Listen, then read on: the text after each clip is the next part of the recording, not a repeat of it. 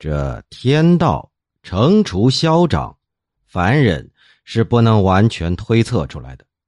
善恶报应，有的时候应验，有的时候不应验，有的时候立即应验，有的时候慢慢的应验，也有的时候以非常巧妙的方式来应验。我在乌鲁木齐的时候啊，吉木萨报告。发遣来的犯人刘允成因为欠债过多，被迫上吊自杀。我命令蓄力在名册中消除他的姓名。看见原来的案卷中就有一个注解：此人为重利盘剥，逼死人命事。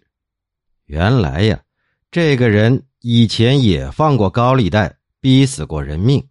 没想到这天道轮回。自己也是死在这条道上啊。